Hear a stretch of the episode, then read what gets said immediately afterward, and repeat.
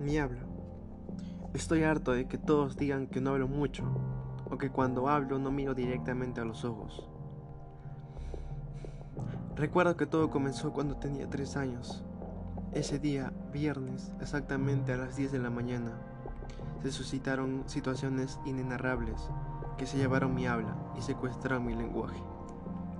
Pues hoy confieso que en defensa propia acabé con la vida de alguien.